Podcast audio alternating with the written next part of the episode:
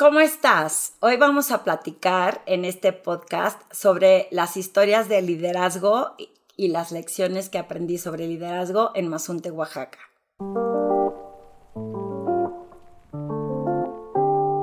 Gracias por estar en este nuevo episodio de Presencia Ejecutiva Vayale Marroquín. Cuando antes de tener mis podcasts escribía, lo que hacía era que cada vez que iba a un viaje contaba mis lecciones de liderazgo, lo que había aprendido en el lugar que fui a visitar. Y en esta ocasión me tocó ir de jueves a domingo a Mazunte, Oaxaca, y me faltaron días. Y te voy a platicar todo lo que aprendí de este liderazgo y de estas lecciones que uno aprende cuando viajas, cuando lees, sobre todo la cultura de no solo otros países, de en nuestro mismo país, cómo vi culturas diferentes. Recuerda que si quieres saber más de todas las cosas que puedes obtener de Ale Marroquín, métete a mi página web alemarroquín.com en donde escribo los servicios que ofrezco como el coaching individual, las conferencias para organizaciones, inclusive estamos preparando un taller increíble para este fin de año para un grupo de mandos medios en donde vamos a ver temas de mindfulness, de presencia ejecutiva, personal branding y el qué hacer y cómo hacerlo, porque muchas ocasiones la gente solamente te cuenta qué hay que hacer y cuando llegas a tu casa ya no sabes ni con qué se come. Espérate un poco más porque estamos lanzando un nuevo programa, un nuevo método que está ha sido diseñado por mí y estamos eh, haciendo toda la preparación para que seas de los primeros en que te puedas registrar. Y acuérdate de seguirme en mis redes sociales, en Instagram como a-marroc en LinkedIn como Ale Marroquín, en Spotify, que está como presencia ejecutiva Vayale Marroquín, el podcast, o inclusive en iTunes. Y regístrate en mi página web, que en la parte inferior puedes registrar tu nombre y recibir todos los avisos de las cosas nuevas que estamos haciendo.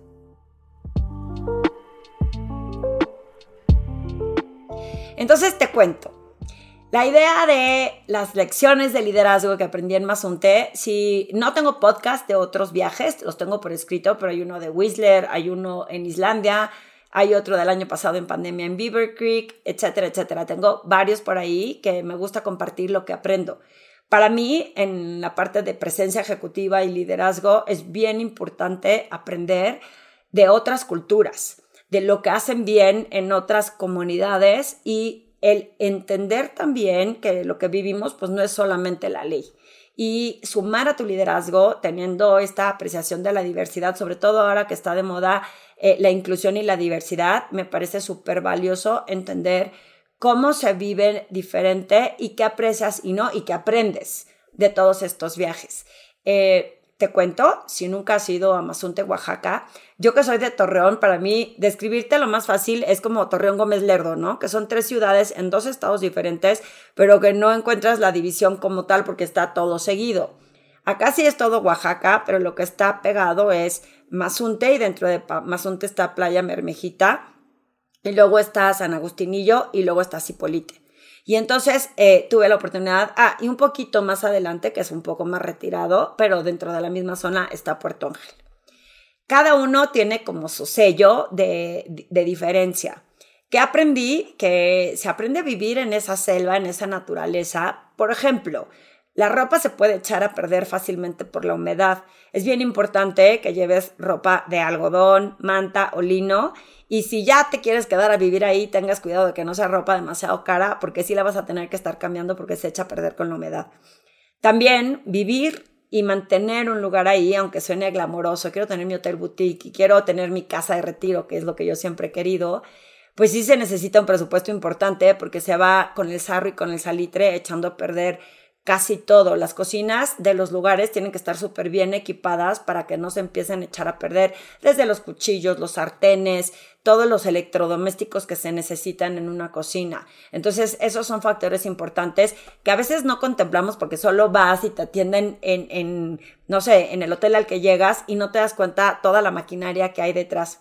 Aprendí que la gente que trabaja ahí trabaja muy gustosa, está emocionada de, de de lo que hace y de poder compartir con las personas, eh, pues parte de lo que para ellos les da orgullo, entonces son muy amables y muy sonrientes. Es gente muy acomedida. Aprendí a que hay que probar de todo en esta vida, aunque tengo que confesarles que lo único que no logré probar fueron termitas. Eh, mi sobrino, que es chef, y sugiero que lo sigas en su cuenta de Instagram, chef Jorge Leal, eh, hace un pesto con termitas. Entonces hay como en los árboles un, un coso enorme, pues es un panal de termitas, y entonces le pone una varita de madera y empiezan a salir las termitas. Las personas con las que iba lo probaron yo la verdad no me atreví. O sea, sí sentí que a lo mejor la termita, como cuando era chica crecían las termitas y hacían hoyos, dije, me va a hacer hoyos en el estómago si me la como viva. Dicen que sabe a madera. Sin embargo, el hecho de moler estas termitas con el pesto, porque tiene ahí un huertito con albahaca, es la oportunidad para poder hacer eh, eh, sabores diferentes y todo basado en la naturaleza.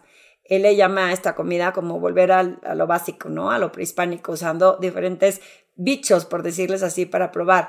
Y hay muchas cosas diferentes que puedas probar. Eh, la gente que conoce la cultura en Oaxaca sabe que el mezcal viene de ahí, entonces mezcales hay de diferentes tipos, eh, olores, sabores y tamaños. Y la idea es atreverte a probarlo y puedes decir no me gusta.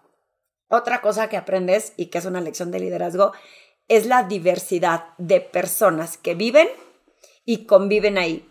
Porque como es una playa que es famosa por lo menos entre Huatuco y Puerto Escondido por el surfing, aquí también hay unas olas increíbles. Aunque hay zonas, por ejemplo en Playa Bermejita, donde yo me quedé, donde sí revuelca, revolca mucho el mar y ahí no había surferos, pero luego si te vas hacia la zona de Cipolite y San Agustín y yo, es más probable que puedas ver gente surfeando. Y está padre, se te antoja. Eh, yo hubiera querido aprender, no fueron suficientes días y la verdad es que creo que no voy a poder aprender. Ya eh, me pesan más los huesos que a edad más joven.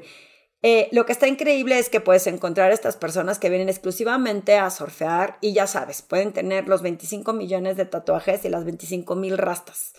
Hay gente que viene de Europa simplemente para descansar y los que saben, Cipolite es una playa nudista. Entonces, ese es algo que eh, pues yo lo tenía muy presente y muy consciente y que quizás si sabía, pues no era como algo que tuviera en mi mente de voy a hacer un check pero ya palomié, ya fui, eh, tuve que aprender a portarme bien en que no te le quedes viendo a la gente. Es como cuando vas vestida diferente y la gente se te queda viendo y dices, pues, ¿qué me ves, no? Y, pues acá es un poco lo mismo, no estamos acostumbrados. Lo impresionante y lo que aprendí en esos lugares es que las personas que atienden, meseros, meseras, pues obviamente están acostumbrados y tienen como ese respeto para las personas que les gusta esta parte. Eh, la playa es hermosa.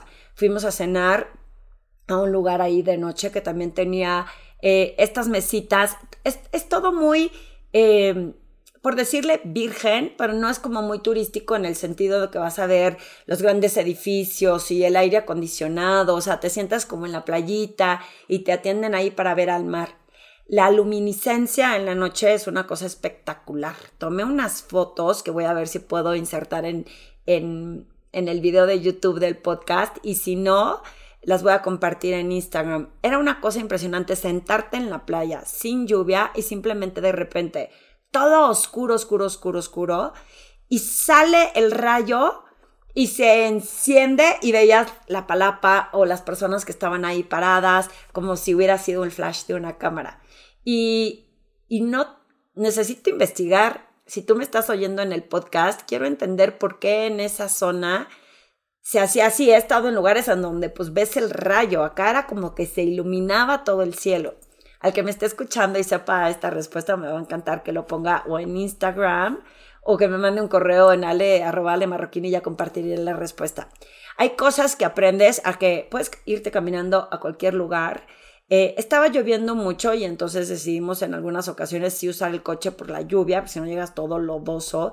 Lo, increíble es que tampoco es que necesites eh, cambiar de atuendo eh, diverso. Yo, yo, siempre he dicho que irte a vivir a la naturaleza, pues te puedes poner eh, limpio, obvio, pero lo mismo va varios días y no tienes que estar como cambiando de atuendos porque ya, ya está visto. Y esa es otra cosa que aprendí, cómo aprendes a vivir con menos, te vuelves como más sencillo, vuelves, o sea, puedes comer delicioso, sin embargo, las cosas se hacen más simples. El simple hecho de este lugar al que llegamos, en donde mi sobrino es chef, pues hay cosas muy básicas y la pasamos increíble, sin necesidad de los lujos extraordinarios. Todo depende, obviamente, qué es lo que quieres escoger y hacer. Y en este caso sí íbamos como a esa aventura, a conocer esa parte de la selva de Oaxaca que yo no conocía. En alguna ocasión estuve en Huatulco, pero metida en un hotel. No es lo mismo. Y fuimos a visitar, creo que unas playitas. No es lo mismo.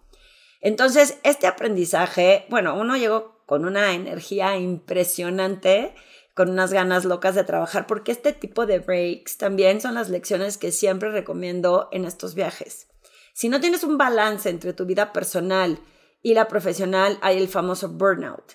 Y por más de que descanses sábado y domingo, no es lo mismo salir de tu entorno y conocer otros lugares, aprender de estos lugares, disfrutar de esos lugares y regresar y decir, ahora sí, voy con todo. Yo siempre recomiendo que es bien importante hacer los breaks y no tiene que ser tan caro. Yo conseguí unas tarifas increíbles eh, porque no llevábamos las grandes maletas. No es tan caro los hospedajes, depende de dónde te quedes. Y es un lugar que realmente vale la pena por la diversidad de la gente que puedes conocer, con quien puedes conectar, lo que puedes aprender a comer y lo que puedes entender, insisto, de lo que a lo mejor tú no quieres hacer, pero ya lo entendiste, ya lo conociste, así como la gente que dice que no se quiere venir a vivir a la Ciudad de México eh, y que habrá gente que yo te diría yo no me iría a vivir quizá más hondo por, por la humedad, por el calor, porque me sentiría completamente eh, todo el tiempo sudada, pero eso soy yo y a lo mejor cambio de opinión había una mujer italiana que tenía un localito donde vendía diferentes cosas y, me llamó la atención. Le dije, ¿qué haces aquí cuando Italia es un lugar hermoso, con unos paisajes increíbles? Me dice, vivo mejor aquí que si viviera en Italia. Entonces, pues cada quien escoge dónde vivir, en dónde se siente más feliz y en dónde genera esta, yo digo, esta calma de no tener prisa y de vivir. Esa es una de las cosas que también me gustó. No hay prisa para hacer, para llegar a ningún lugar. Cosa que aquí en la Ciudad de México, aunque no quieras, eh, simple hecho de ver tráfico te hace sentir como la prisa de estar en, en tiempo y rápido en otro momento.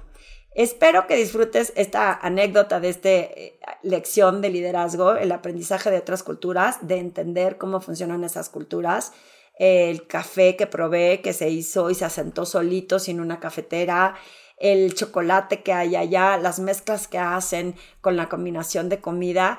Y espero pronto poder ir a la capital, poder ir a Oaxaca a, conocer y estoy segura que también voy a entender y conocer mucho más de la cultura y sobre todo de lo que puedes sumarle a la gente que está haciendo estas artesanías y ayudarlos a que crezcan económicamente. Eh, recuerda de compartir este podcast si te gustó, si tienes comentarios, conversaciones que quieras compartir conmigo por favor, contáctame, búscame, sígueme en las redes sociales y sigue apoyándome para que haga más contenidos que puedan darte un insight de lo diferente que puede ser eh, el liderazgo, de que no es aburrido siempre el liderazgo, la gente lo ve todo el tiempo como lo corporativo, por eso me gusta compartir estas historias.